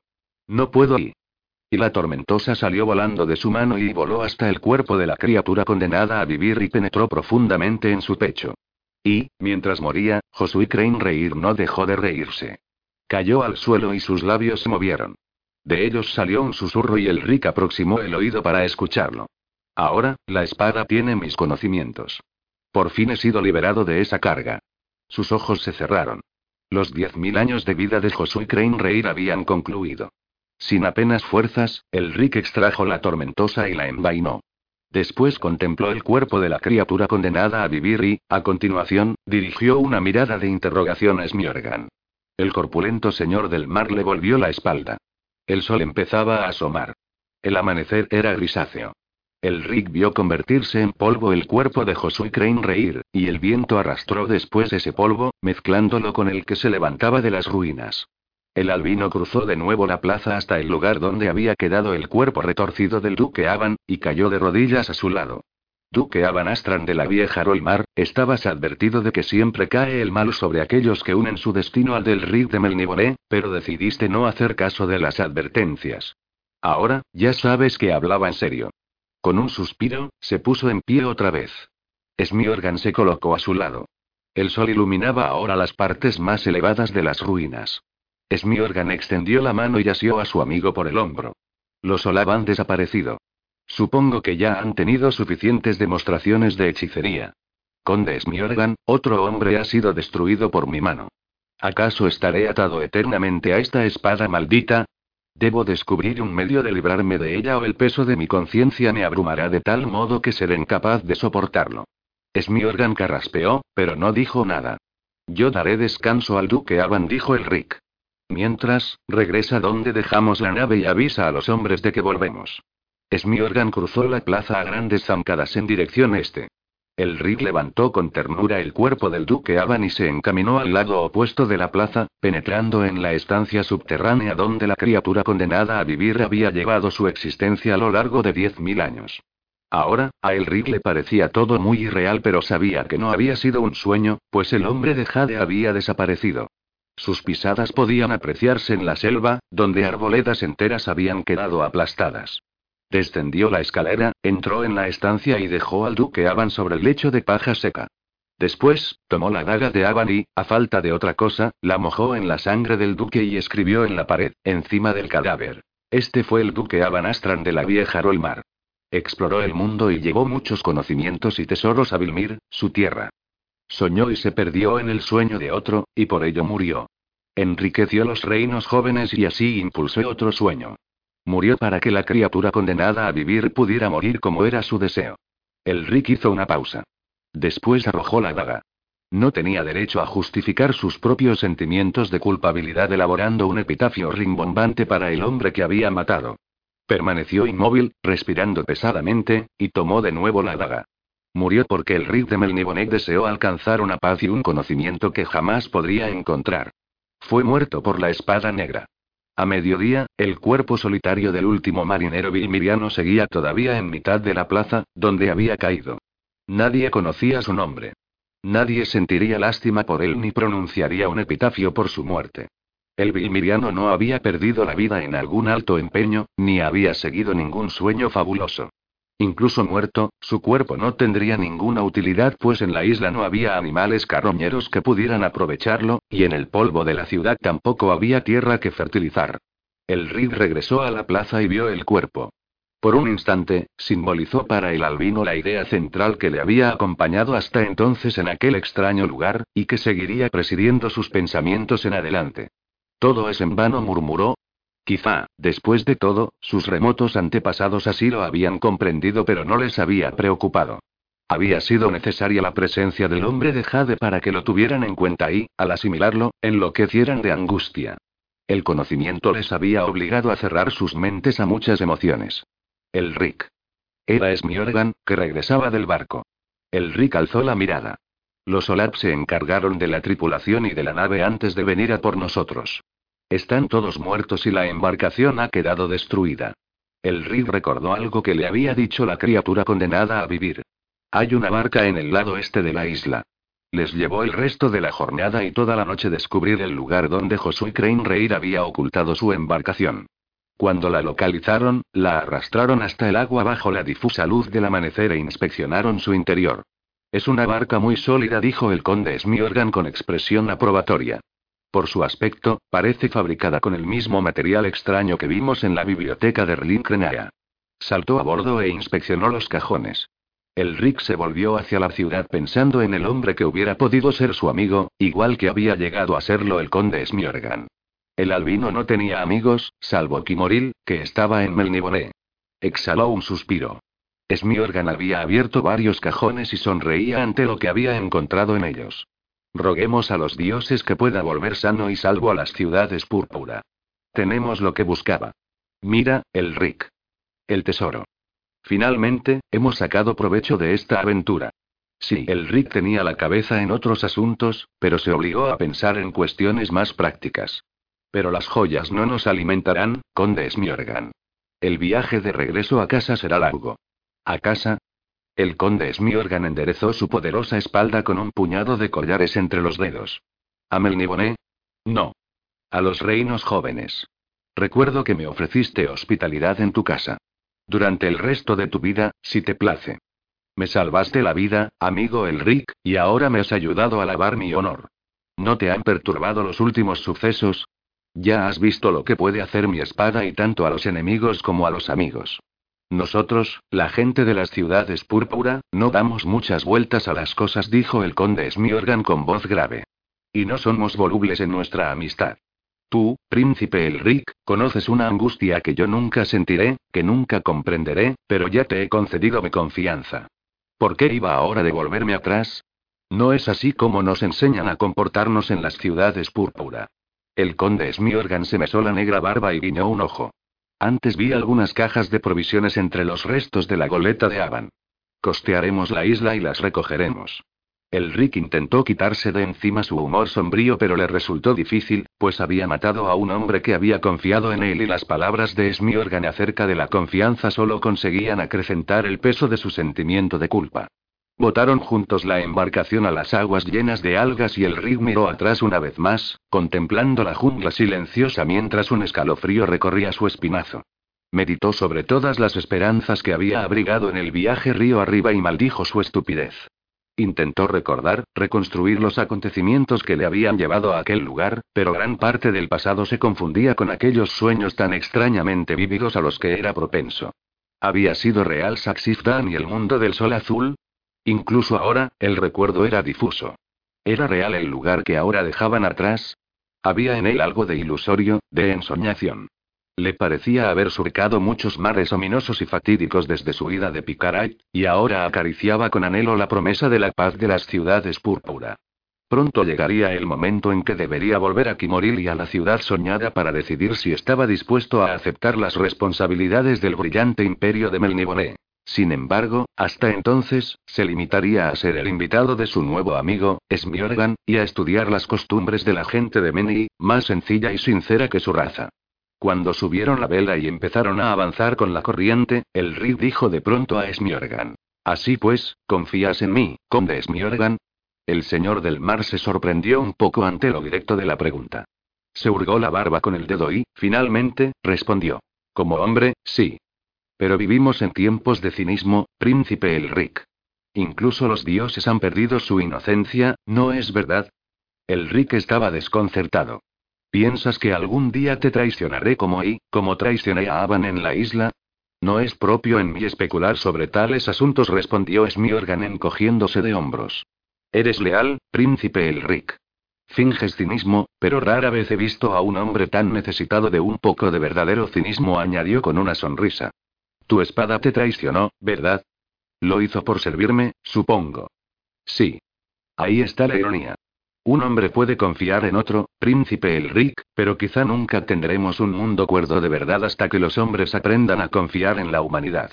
Supongo que eso significaría el fin de la magia.